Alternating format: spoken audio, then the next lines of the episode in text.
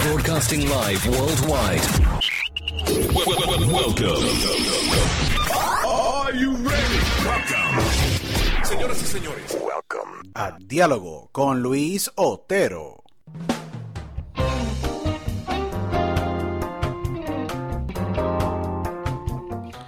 Bueno, bienvenidos a todos a una nueva edición de Diálogo con Luis Otero. Aquí tu host, Luis Otero, agradecido con todos ustedes por siempre sintonizarnos a través de formato audio y vídeo. Agradecido siempre por la sintonía de ustedes. Gracias a todos los que nos siguen. Somos más de 170 mil oyentes eh, a través de audio y vamos creciendo a nivel de eh, vídeo a través de nuestras páginas de YouTube. Eh, exhortándole a todos que por favor nos sigan en nuestras páginas de YouTube, el Luis Otero Podcast o Luis Otero Clips, donde pueden escuchar a Diálogo con Otero y el podcast de Luis Otero. Y adicional pueden seguirnos en todas las redes sociales en mi página de THE Luis Otero en Instagram. También me pueden seguir en Diálogo con Otero en Twitter y pueden entrar a nuestro website de dialogoconotero.com para que accesen nuestro website y escuchen todos los episodios de Diálogo con Otero. Hoy eh, para mí es una edición sumamente especial. Yo llevo observando la carrera de este gran gran eh, reportero, periodista deportivo por más de 15 años. Él sirvió de inspiración para mí hace muchos años atrás cuando yo comencé en esto de las comunicaciones. A través de los años pues evolucioné a ser un empresario, ¿me entiendes? Y a la misma vez mantener dos carreras, la, la carrera de comunicación y eh, la carrera de empresarios. Pero este gran eh, periodista es nacido en Perú. Tiene una carrera de más de 40 años y para mí es uno de los expertos más grandes que existe en la televisión hispana eh, española en el mundo, con gran expertise en el área de soccer, del fútbol. Ha entrevistado a figuras como el Memo Ochoa, Andrés Guardado, Jorge Luis Ointo, Hernán el Diario El Bolillo Gómez, Pibe Valderrama y el gran ídolo del mundo, Pelé, eh, este gran periodista deportivo eh, y narrador deportivo, es parte de eh, la cadena Telemundo y lleva en fútbol de primera por muchísimos años y adicional pues es un gran asset, yo creo que para el mundo del deporte a nivel mundial y específicamente a nuestra comunidad hispana y para mí es un gran honor tener durante el día de hoy en esta edición al gran peruano Sami Sadovnik. Bienvenido a Diálogo con Luis Otero. Sami, un gran placer tenerte durante el día de hoy en esta gran edición. Gracias, Luis. No, honor que me haces eh, tú en, eh, en saludarme. Muchas gracias por, por, tus palabras. En Perú decimos, a los Luis le decimos Lucho. Así que eh, de, de, mucho cariño. Y gracias, gracias por la, la invitación a, a tu sintonizado espacio. No, seguro, seguro, Sammy. Eh, 40 años de carrera. Empezaste a la edad de 14 años haciendo radio en tu gran y tan bello país, eh, Perú, que tiene una gran historia eh, futbolística. eh, y te haces parte, llegas a Estados Unidos exactamente hace unos 20 años, pero con ya con una carrera bien establecida en tu país. ¿Cómo te has sentido? Primero que todo, antes de entrar, para que la gente conozca más de Sami Sadovnik, el gran Sami Sadovnik, ¿cómo te has sentido con esta carrera? 40 años. Muy, muy contento. Mira, yo desde chico quería ser, honestamente, pediatra. Quería eh, estudiar medicina, pero dedicarme a la pediatría. Pero claro, uno va evolucionando de, joven, te hablo de los 10, 11, 12 años, pero simultáneamente me gustaba mucho el mundo de las comunicaciones. Jugaba en la casa en los antiguos tocadiscos, tornamesas, que muchos de los millennials no conocen ni lo que son, eh, con los discos, anunciando discos, presentando canciones, haciendo rankings musicales, porque, digamos, yo comencé haciendo música, siendo un uh, DJ en, la radio musical peruana. Los primeros programas de televisión míos fueron programas de concurso, de entretenimiento y musicales, de videos, entrevistando artistas, viajando por el mundo, antes de dedicarme al fútbol, que es mi otra pasión. Eh, y, y, me nació esta, esta, digamos, en aquel momento un hobby que después con los años terminó siendo mi carrera, me decidí en, estudiar Ciencia de la Comunicación, ingresé a la Facultad de Ciencia de la Comunicación en la Universidad San Martín de Porres, me gradué y simultáneamente trabajé, entonces eh, tuve lo mejor de los dos mundos, es decir, el mundo de la cátedra y, y te soy honesto, muchas veces aprendí mucho más en la, en la práctica, en el día a día, ¿no? porque yo estudiaba en, en las tardes, trabajaba en la mañana y en la noche, cuando ya me cambié en los últimos ciclos a estudiar en la noche, trabajaba en la mañana y en la tarde, y la verdad ha sido muy, muy gratificante. Eh, en líneas generales es una carrera, y tú lo sabes, estupenda y, y la verdad es eh, entrañable poder estar en, en, contacto y en comunicación, que es lo que nos gusta con la gente. Eh, Sammy, ha sido una carrera brillante, como muy bien dices, eh, y, y, de verdad que es impresionante porque eh, empiezas por la música, yo empecé por el deporte y poco a poco fui evolucionando en otras áreas, y es tan natural la, y es tan emocionante escucharte narrar un, un partido de soccer que eh, a mí se me paran los pelos cuando tú lo estás narrando. O sea, y lo digo de, de manera positiva porque Gracias. lleva una emoción que apela y llega a la fibra humana de nosotros los fanáticos del fútbol y del soccer y todo Latinoamérica. He estado viendo, estuve viendo haciendo un research para todos los que nos están escuchando. Sammy, a ti te han escuchado y te han sintonizado en momentos que tú has narrado y en partidos que has narrado más de 15 millones de personas. Has entrevistado a más de 195 jugadores de soccer, fútbol y obviamente de, la talla de Pelé, eh, el gran eh, Memo André Guardado, para decir varios nombres. Aquí la lista eh, empieza y nunca se acaba. ¿Pensaste cuando hiciste la transición de música a deportes que ibas a tener esa aceptación y poder desarrollar esta carrera tan brillante por tantos años? fue, fue difícil, muchas gracias Luis otra vez por, tus palabras, fue eh, complicado en el sentido, digamos, a mí, vaya, siempre, a ver, siempre me gustó el, fútbol, es más, de, chico, simultáneamente con lo de la música, yo iba todas las semanas a, los estadios a ver a mi equipo, a, ver en general a la selección peruana, los partidos de fútbol, y e hice aquella transición que te comentaba de, joven o de chico entre la música, lo empecé a hacer también con el fútbol, de, hacer mis alineaciones, de hacer estadísticas, de grabarme relatando, jugando con, colores. Mis amigos hoy, después de tantos años, se ríen porque, digamos, amigos cercanos que me veían hacer eso y pensarían, bueno, este está loco. Eh, y allí comenzó esta pasión. Llegó el, tema de la dualidad de, hacer las dos cosas. Hice por varios años las dos cosas en el Perú. Yo estaba identificado más por el lado de, la música y el entretenimiento, animando concursos, etcétera, hasta que unos amigos eh, me invitaron a, participar con ellos en un proyecto de radio y allí comencé a relatar hasta que llegó un momento en que, digamos, me, me dijeron o me aconsejaron que tenía que definirme por alguna línea. O me dedicaba de lleno a lo que había hecho antes, que era la música y los programas de concurso, o me dedicaba directamente al fútbol. Y, las dos cosas me apasionaban, pero digamos, hubo que ser bastante objetivo en que el fútbol, siempre iba a haber fútbol, siempre iban a haber partidos y la gente los veía. Y los programas, concursos y musicales dependían de muchas cosas, presupuestos, auspiciadores, rating. Así que me fui, me, jugué, digamos, por, no digo la más fácil, pero la más segura, por lo menos que Toco Madera es la que, la que nos mantuvo todos estos años. Eh, Sammy, se te, eh, eh, hablaste algo bien importante sobre salir de esa área de comodidad. Eh, porque estabas cómodo en el área ya que habías experimentado por muchos años música, entretenimiento, decides entrar al área de deporte. Mucha gente decide muchas veces quedarse en esa línea que ya conocen. ¿Se te hizo fácil hacer la transición ya que tenías los pies en, el área de deporte también? Pero eh, fue sencilla o se podría decir complicada, bueno, sencilla o complicada la transición por completo, porque muchas veces el fanático deportivo es hardcore, como se le dice en inglés, bien apasionado. Dice, no, este eh, no sabe tanto del deporte, estuvo haciendo música tantos años. Tuviste que probarte ante una audiencia y un público tan exigente como el peruano. Me imagino en tus comienzos. Sin duda, sin duda, porque claro, digamos, tienes que ir eh, generando y consiguiendo y construyendo una credibilidad que tienes en otro medio. Entonces, efectivamente es lo que dice, ¿no? Viene este muchacho que, hacía música, que presentaba videos y entrevistaba, no sé, a Julio Iglesias, al Puma o, a José Feliciano, y ahora entrevista a jugadores y empieza a relatar partidos.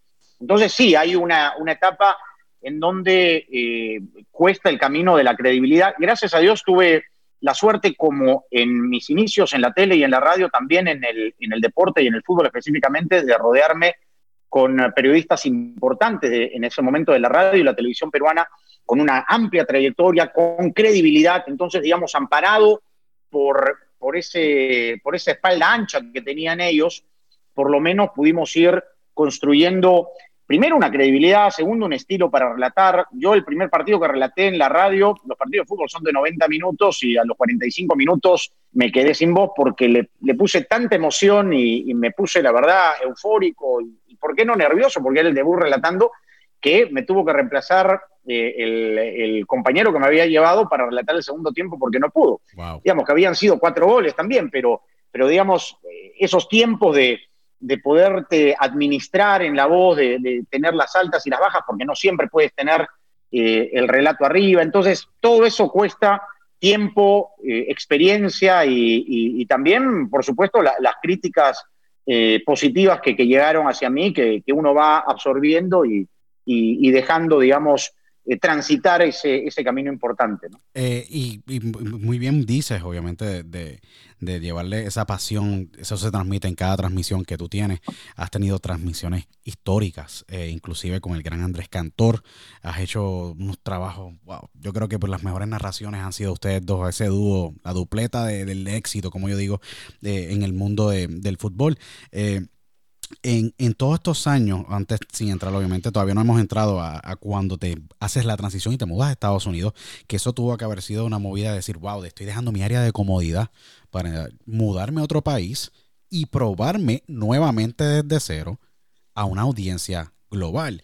Eh, cuando empiezas a narrar, dices, wow, esto es algo mágico, porque me imagino que te enamoraste del deporte, ya estabas enamorado del deporte porque eres fanático del deporte, empieza todo por ahí, luego empiezas a tú a trabajar todas estas tablas, empezar a, estudiar las estadísticas, luego te conviertes en un narrador, me imagino que ya, ya era necesario, como yo digo, ya la vena pica cuando dice, me quiero convertir en un narrador y también un analista, porque todo va de la mano.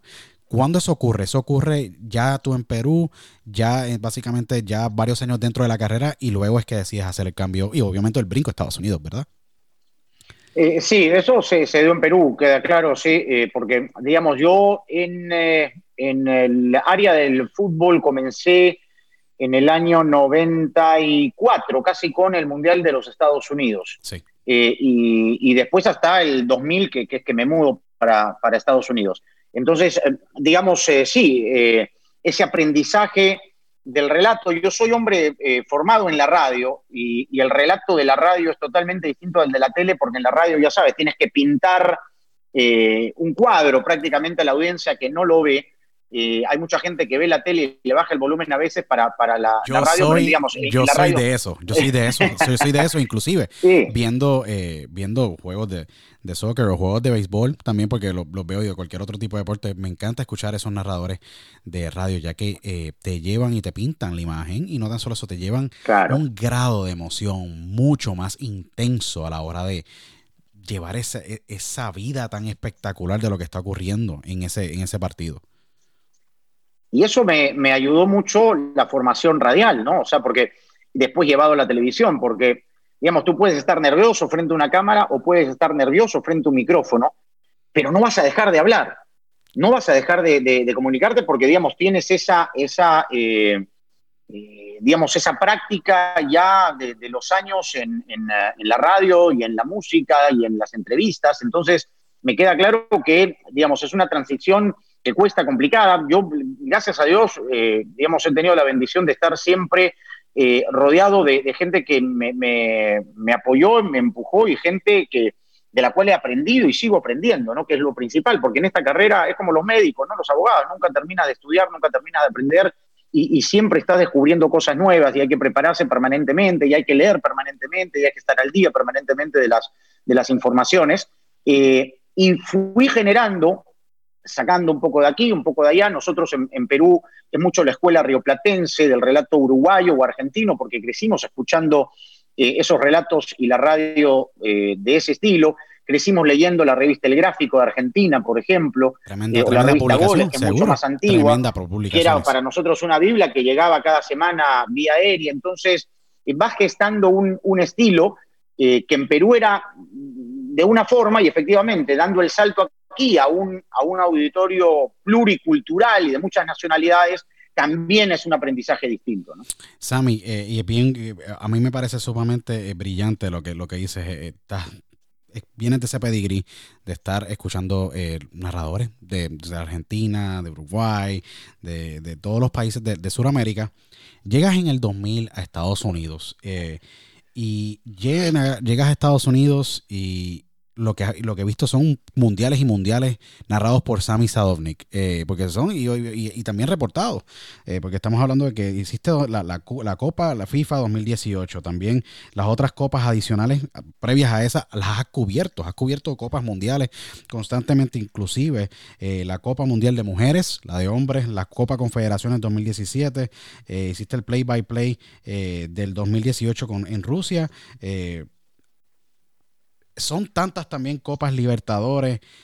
No, me imagino que es, es mágico cada torneo o cada copa que narra, cada una tiene algo, alguna peculiaridad o algún dato especial.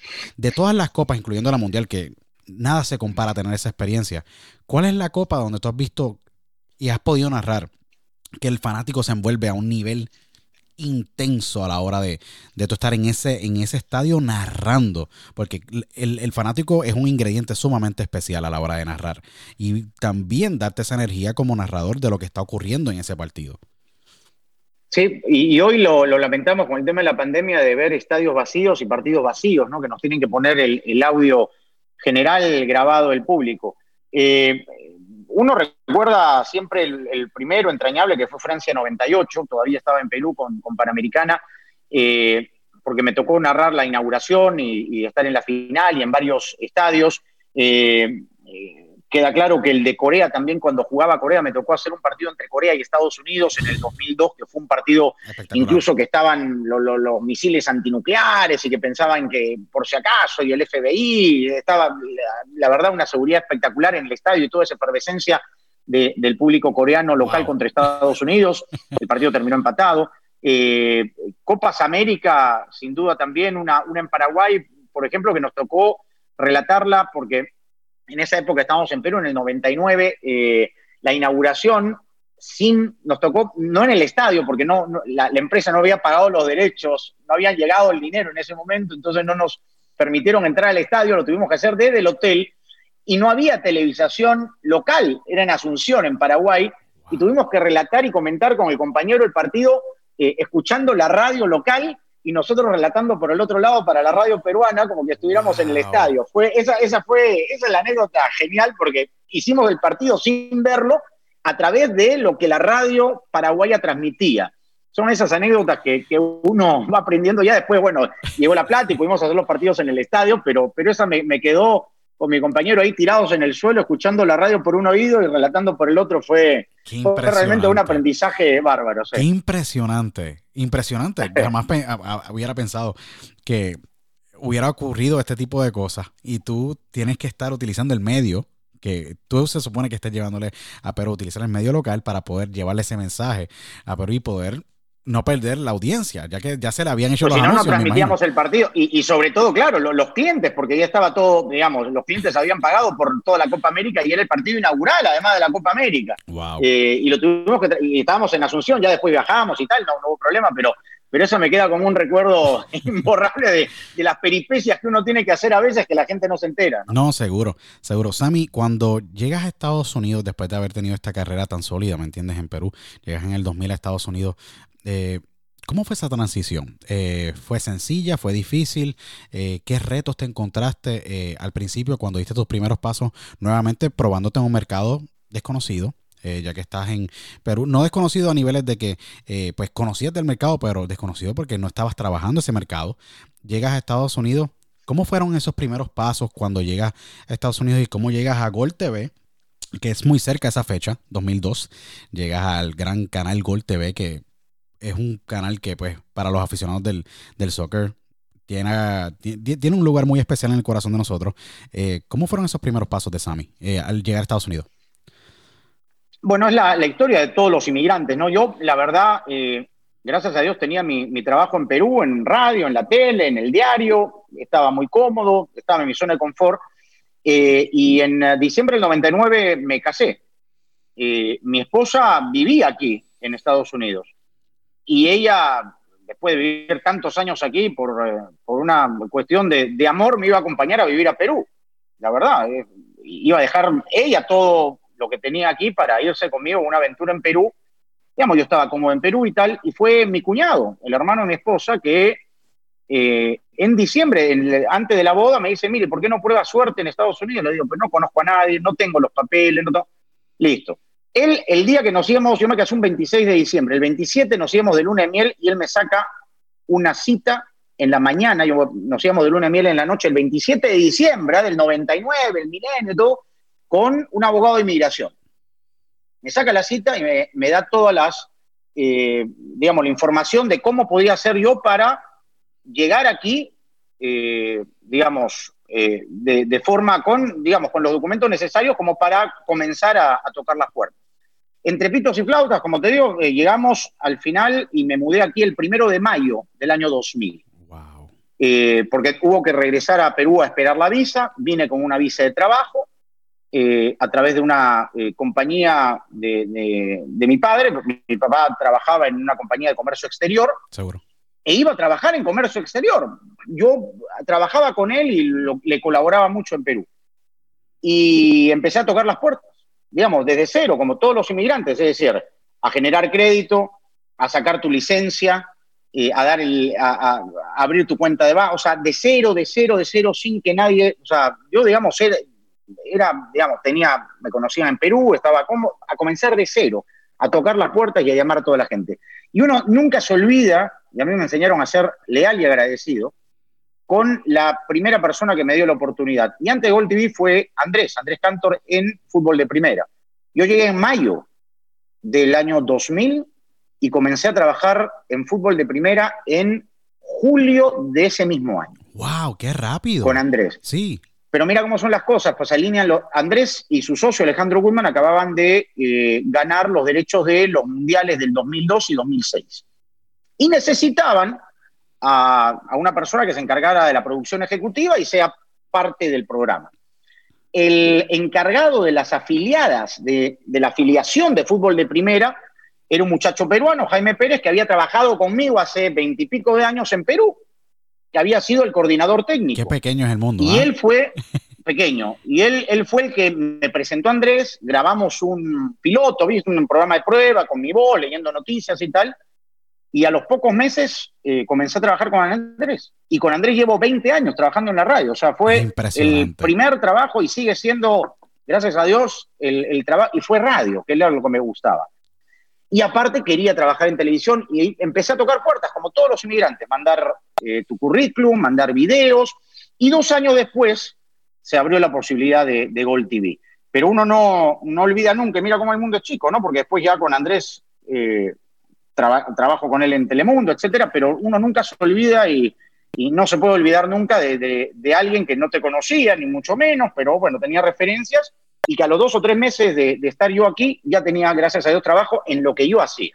Eso fue una gran bendición. Fútbol de primera es, para mí, yo creo que uno de los programas más, más importantes del fútbol a nivel mundial. Y te voy a decir es el programa. Yo te digo, yo, yo te digo, el, eh, y hemos visto pasar en estos 20 años, infelizmente, muchos programas y radios que, digamos, ya no están por esas cosas de la, de la vida, pero eh, el programa va a cumplir casi 30 años.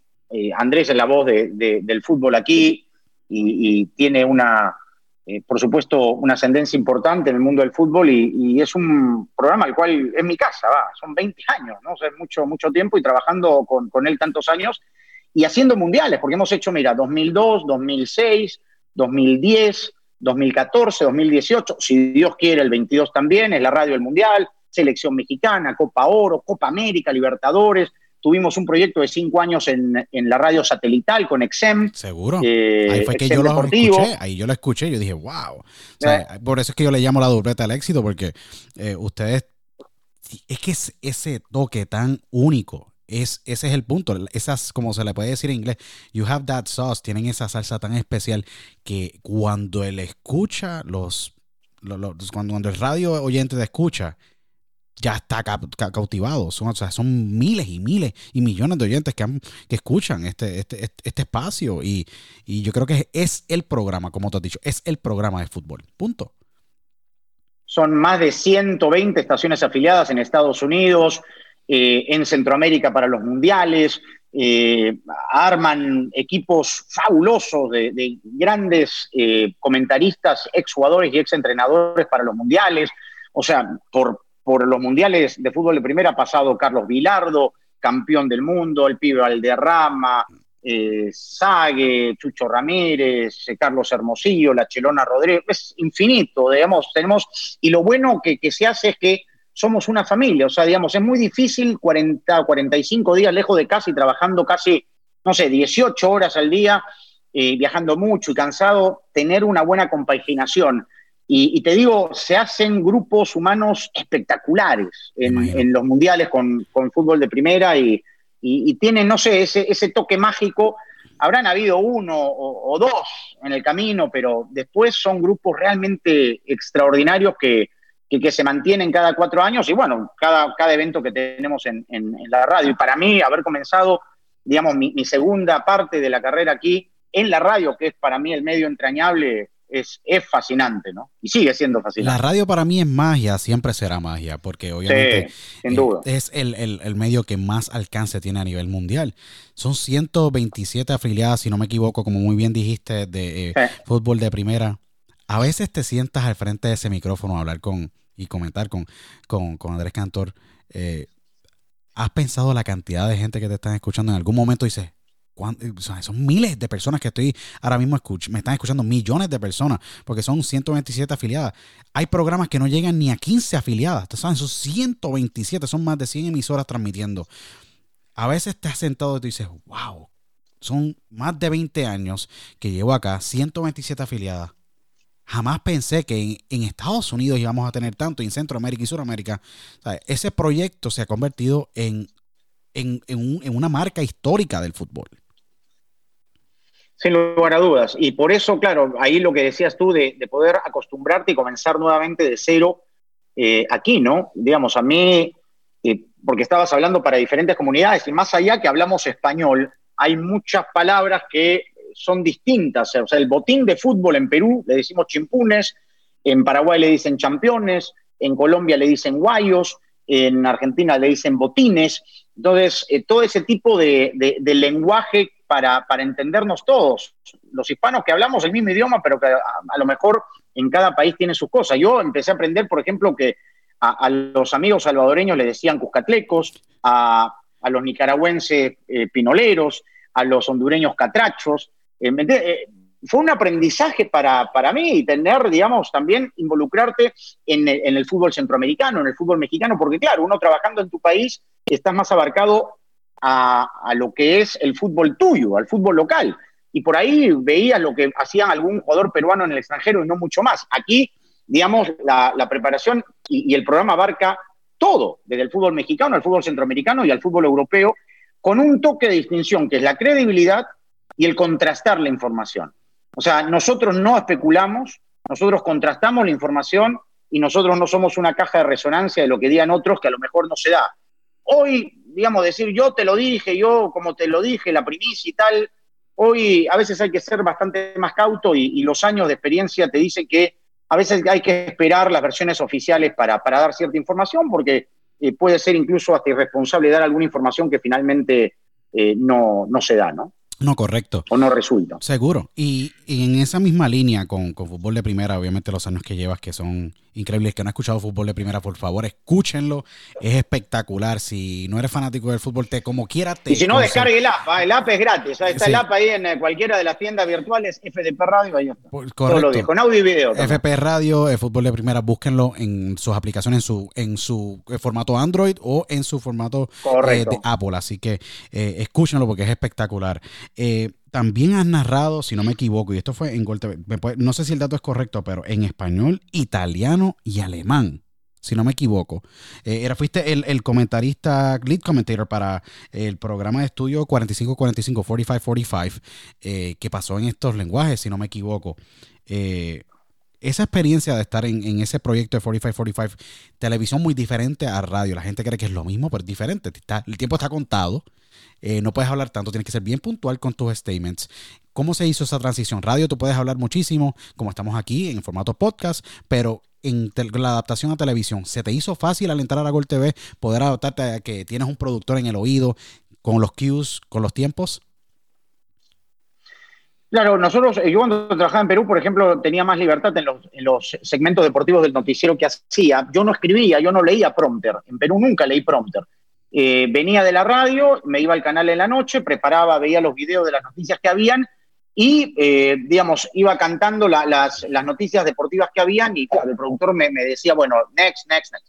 Pero aquí sí, por una cuestión de tiempo, aprendí y después ya haciendo titulares Telemundo a escribir con tiempos tus intros y las historias de, los videos. En el caso del fútbol, en Gol TV fue espectacular porque, digamos, venía de la debacle de PCN y comenzó de cero prácticamente, pero claro, con gente futbolera, estaba Enzo Francesco, el, el, Tano Nelson Gutiérrez, Paco Casal, que fueron los que abrieron Gol TV, y en un momento teníamos prácticamente todas las ligas del mundo, ¿no? La Bundesliga, la Liga Española, bien dicho, la, Liga Italiana, Centroamérica, Sudamérica. Y 45-45 fue un proyecto bien interesante porque nos involucró a cada uno de nosotros. Era un programa de, con cuatro periodistas que rotábamos de una hora y cada uno ofrecía en la, en la reunión previa un tema. Entonces, tú tenías que desarrollar tú mismo el tema de investigación en un minuto y medio para poner en, contexto a los televidentes, lo poníamos en la mesa y lo discutíamos en, o lo debatíamos en 8 o 10 minutos que duraba cada segmento.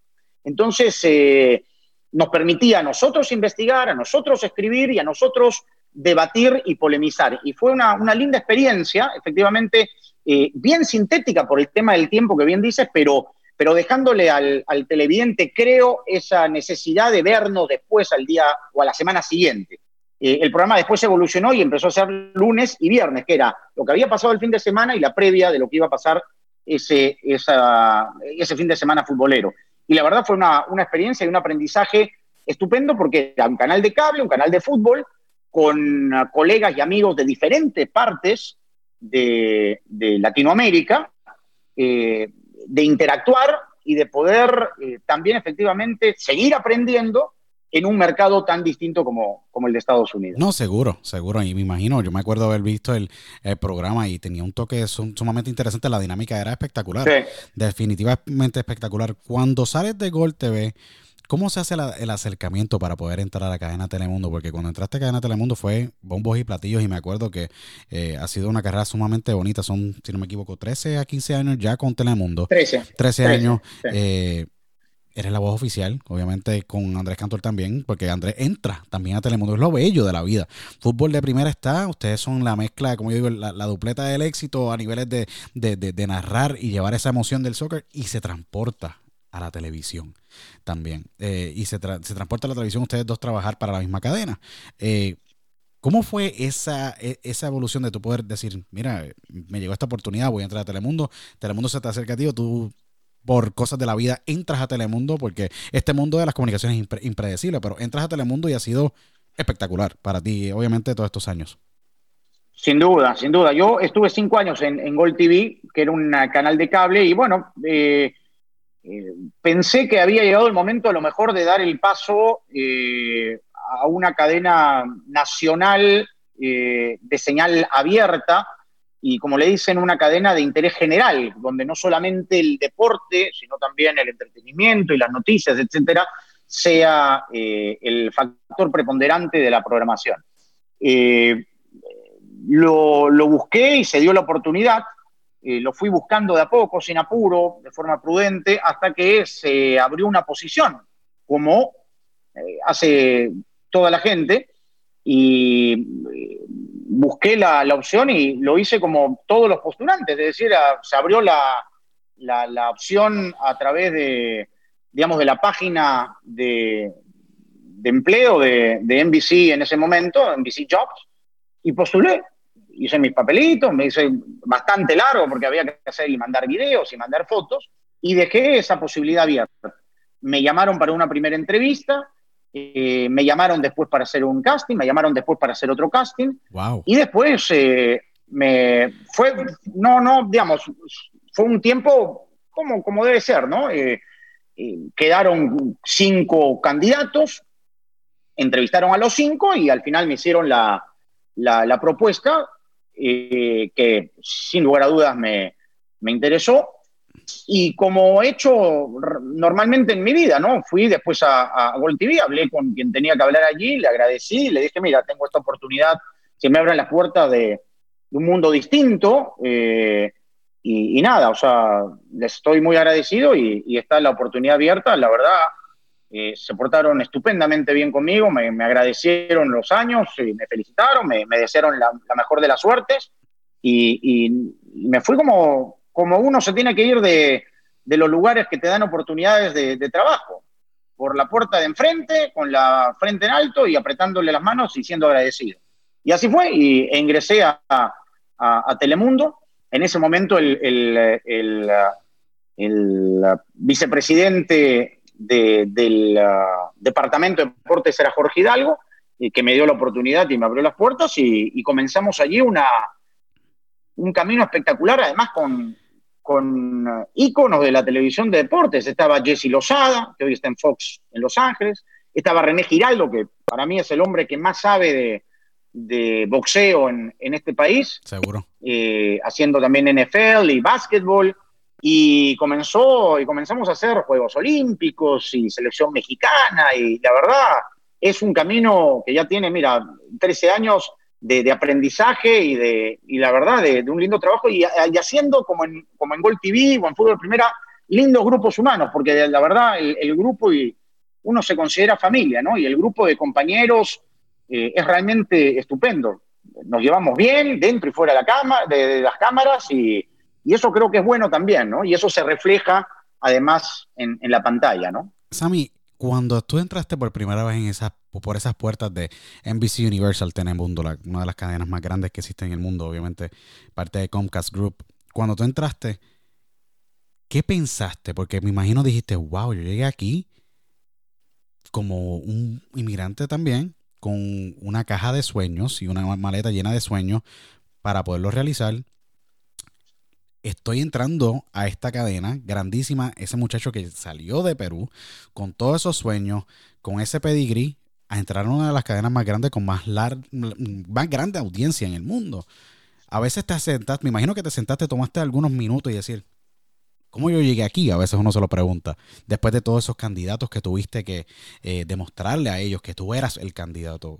¿Qué te pasó por la mente cuando diste esos primeros pasos en ese primer día hace 13 años atrás? Bueno, primero dar las gracias ¿no? a, la, gente que confió en uno, primero en, en, Gol TV, luego, por supuesto, en, Telemundo, eh, con eh, la oportunidad de abrirte las puertas a, un mundo efectivamente distinto, ¿no? Porque eh, es una cadena nacional, había que hacer los segmentos deportivos en el noticiero nacional, en, en, los programas como el Rojo Vivo, al año siguiente tuvimos los primeros Juegos Olímpicos que que a mí me tocó transmitir aquí, porque yo ya había hecho en Perú los Juegos Olímpicos de Atlanta y ellos ya venían de los Juegos Olímpicos de Atenas, y de recibir y, de sentarte efectivamente a, decir, bueno, mira, valió la pena, ¿no? digamos, el, porque fue un riesgo también, ¿no? O sea, digamos, dejarlo todo allá para venir aquí y empezar de cero a tocar las puertas y, digamos, eh, primero ser agradecido, ¿no? Como siempre, y después a demostrar con tu trabajo que no se equivocaron, y que eligieron bien. Entonces, y eso hay que hacerlo todos los días y a todas horas y, eso es, digamos, una de las premisas que, tengo desde que comencé en esto, ¿no? Eh, eh, seguir siendo el mismo profesional, eh, el mismo trabajador y, aprender en el día a día, ¿no? no cuando dices que ya lo sabes todo, me parece que hay que dar el paso al costado. Siempre uno, uno aprende en esto todos los días, todo, y de todo el mundo.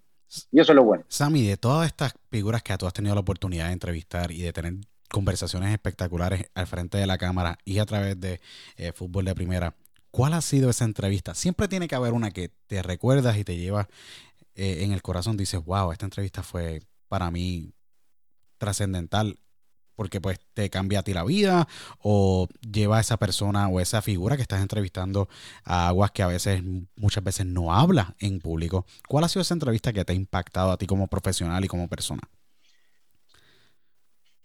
Eh, yo creo que entre las muchas entrevistas, la de Salvador Cabañas, el jugador paraguayo del América eh, que fue baleado en, eh, en la cabeza en una discoteca en México tuvimos la oportunidad de, a los dos años de aquel episodio, viajar a Paraguay, de Asunción trasladarnos a la ciudad donde él vivía con sus padres, en una panadería artesanal, el negocio del padre, y ver con vida, recuperado, todavía con las secuelas de, lo que había sido una, bala en el, cráneo, ¿no? Digamos, era un milagro que estuviera vivo Cabañas, y de ver un jugador como él, de lo que era y la oportunidad que había tenido de, ir a Europa y por esta, este accidente no pudo ser, verlo en, Paraguay, pasar todo un día con él en casa, con la familia. Eh, fue realmente muy fuerte, muy fuerte porque lo recordábamos a él en la cancha como era y pasamos todo el día con él y con la familia y, la verdad fue impactante. Eh, verlo, recordar ese momento con una lucidez impresionante, pero verlo también llorar a él, a la madre, al padre, a la familia, a mí, la verdad, y hacerle todo un reportaje de eso, verlo colaborar en la panadería artesanal con el padre, repartiendo el pan, lo fuimos a acompañar a... A mí eso a mí me, chocó porque además nos mostró las situaciones infelizmente que habían ocurrido después, porque él se había separado de la señora, y la señora se había quedado con propiedades y dinero, ya sabes cómo es esto. Y, la, verdad me, me, impresionó mucho y nos chocó mucho de ver cómo, no solamente el fútbol, sino la vida misma, ¿no? Es eh, tan efímera que hay que disfrutarla y, aprovecharla. Y la otra fue más reciente con Felipe Baloy, el, central y capitán de la selección panameña, que clasificó a un mundial histórico por primera vez. Lo fuimos a hacer una nota a Guatemala, justamente para un programa especial de qué momento en Telemundo, y verlo a Baloy, que mide dos metros, grandote, eh, recio, eh, un hombre bien físicamente, que se nos puso a llorar como niño recordando lo que fue la clasificación de, Panamá.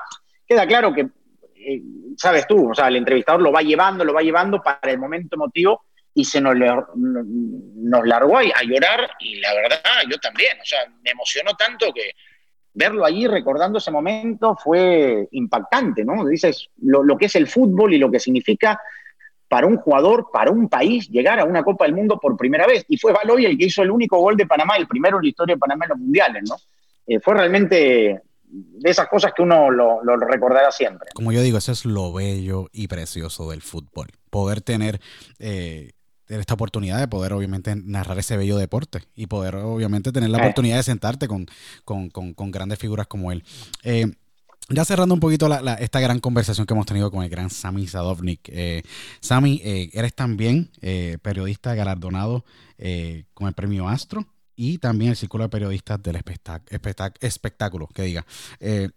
Como, esos son dos premios que me imagino que tú trabajas, pero tú no trabajas para ganarte premio. Pero cuando te reconoce tu misma industria, ¿qué eso significa para ti después de estos, todos estos años? Tú recibir ese reconocimiento de esos dos premios y obviamente otros galardones que has tenido tú dentro, a través de tu carrera.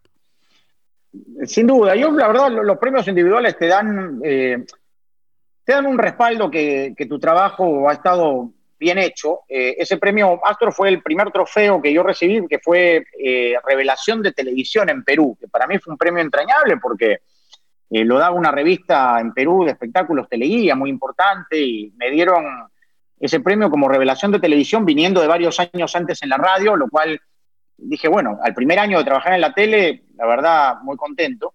Y después, eh, estando aquí en Estados Unidos, para mí fue, eso sí, también fue muy emocionante, estar cuatro veces nominado al, Emmy Deportivo, ¿no? Al Sports Emmy que se empezó a entregar aquí. Eh, dentro de los Sports Emmy hay tres categorías en español nada más. Debería haber un Emmy en español, como hay un Grammy en español también, pero seguro, creo que, que sí. en algún momento llegaremos a, a eso. Pero estar en Nueva York, eh, en esas cuatro nominaciones, eh, varias de ellas con, Andrés, con otros colegas de ESPN, de Fox, ya estar allí, digamos, en un país como este, tan grande, con tanta competencia, con tantos colegas tan buenos y tan profesionales como uno, ya estar entre esos cinco ya era, ya era ganancia, ¿no? Si se podía llevar o no el premio era secundario. Eh, pero ya estar en, esa noche mágica eh, fue realmente muy emocionante. Y, lo es, y lo es, porque, digamos, uno no trabaja tampoco para los premios, pero corazoncito te lo, te lo apapachan y te, lo acarician de vez en cuando y creo que es... Eh, es bonito también de vez en cuando que reconozcan tu trabajo. No, de verdad que sí. Eh, Sammy, por último, esta es una pregunta que quería hacerte desde el principio, pero llegó el momento. ¿Qué le falta a Sammy Sadovnik hacer en su carrera para decir, no he hecho esto, pero lo voy a hacer. Porque has logrado todo en tu vida, todo lo que te has propuesto lo has logrado. Eres un vivo ejemplo de consistencia y de poder eh, lograr todos tus sueños. ¿Qué le falta a Sammy en su carrera como analista, narrador y siendo esta figura tan importante en el fútbol eh, para nuestra comunidad y el mundo entero? Mucho, mucho, Luis. Eh, falta mucho. O sea, uno digamos, eh, uno va alcanzando metas, eh, pero, digamos, como dicen, el cielo es el límite, ¿no? Digamos, el que piensa que ya, que ya llegaste a un techo o que ya lo hiciste todo y te duermes la siesta, te van a pasar por encima, ¿no? Eh, creo que esto es evolutivo, digamos, las redes sociales, hoy el tema de la pandemia nos ha enseñado que hay otras herramientas también, hay que reinventarse permanentemente, hay que seguir aprendiendo, hay que seguir evolucionando, hay que seguir buscando formas distintas como para eh, poder, eh, no digo eh, tener una etiqueta distinta, pero por allí tener alguna característica diferente a la cual puedas llegar al público. Yo creo que el que piensa que ya llegó al, al tope se equivoca, esto es un aprendizaje diario y no te puedes dormir en, ningún laurel, ¿me entiendes? No, no puedes quedarte sentado porque el tren te va a pasar por encima y, hay que primero reinventarse, seguir preparando. Para mí la preparación, eh, el aprendizaje es importantísimo, leer todo el tiempo, estar empapado de lo que ocurre, eh, estar eh, además permanentemente en contacto con el mismo público. O sea, yo, la verdad, un amigo colega entrañable dice que el Twitter es gratis, pero es verdad, digamos, el que entra en, este, en, esta, eh, en esta vorágine de las redes sociales, tienes que tener correa, tienes que tener eh, manga ancha y tienes también, ¿por qué no?, que interactuar con el mismo público. No eres perita en dulce, no le vas a gustar a todo el mundo. Y eso me parece totalmente lógico. Hay gente que le gustará cómo relata Sultano, Mengano o Perencejo. Cada quien es como el fútbol, es opinable. Y en eso creo que, está en la medida la posibilidad de seguir creciendo, ¿no? De, que esto sea opinable, que, tú no tengas la última palabra, que tú no seas el dueño de la verdad. Porque eh, en el fútbol y en, creo que en la vida misma, nadie tiene la verdad absoluta. Y en, en esta situación de poder interactuar, de poder conversar, de poder debatir, respetando la, eh, la opinión ajena o del prójimo, creo que en esa medida ese es el camino conducente como para decir que has hecho algo bueno y que eres un buen periodista, ¿no? Estar siempre abierto. Yo siempre digo el, ejemplo de la esponja, ¿no? Siempre absorber, absorber, absorber.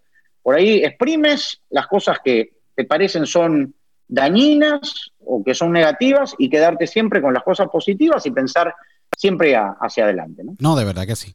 Eh, Sammy, eh, para mí ha sido un honor tenerte aquí en, esta edición de Diálogo, en donde todos los oyentes y todos los que nos están viendo pueden encontrarte a ti en las redes sociales. Sé que estás en Instagram sumamente activo, estás en Twitter, estás en Facebook, eh, pero para que todos escuchen exactamente cuáles son los handles o los nombres que te deben buscar a ti eh, en todas las redes sociales, dónde te pueden seguir para estar al tanto de lo que pasa con Sami Sadovnik y todo el fútbol de primera que tú estás brindándonos a todos nosotros. Bueno, muchas gracias Luis por la oportunidad. Es arroba, el apellido es medio complicado, Sadovnik es S-A-D de David o V de Víctor N-I-K de kilo.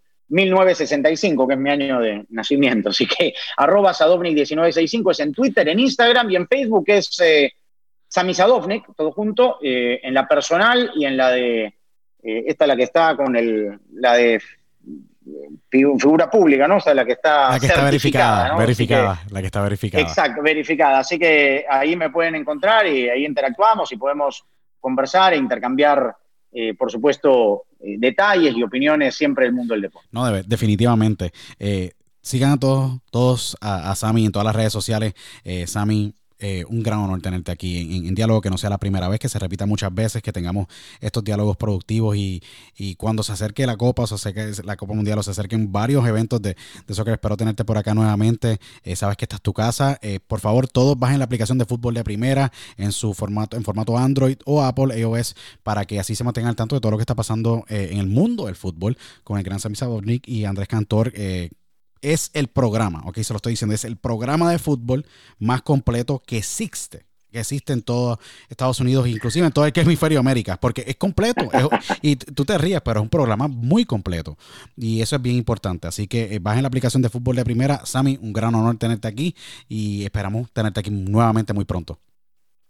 No, muchísimas gracias a ti, Luis, por la, por la invitación. Gracias por tus palabras. Ha sido, la verdad, un honor para mí compartir eh, contigo este, estos minutos, este espacio. Te agradezco por la, por la tribuna de poder llegar a, tu público que, que, sé es eh, extenso y, exitoso eh, a través del podcast, tanto en audio como video. Así que nada, espero que no sea la, última vez que podamos estar en contacto y ya sea poder retribuirte la, invitación, ya sea en la radio o en, la tele, para poder seguir conversando de esto que es nuestra pasión, que es el deporte. Te mando un abrazo virtual como eh, son ahora los abrazos. Esperemos que ya se puedan hacer muy pronto cercano y muchísimas gracias por, por este tiempo. Seguro que sí, enviándote todas las mejores vibras, todo el positivismo igualmente. Muchas gracias. Agradecido nuevamente y a todos los que nos escuchan y nos están viendo, eh, síganos, en síganos en todas nuestras redes sociales, arroba diálogo con Otero o a través de THE Luis Otero en Instagram eh, y nos sintonicen en todas las plataformas digitales. Esta ha sido la edición de Diálogo con Luis Otero. Nos vemos en la próxima. Chao.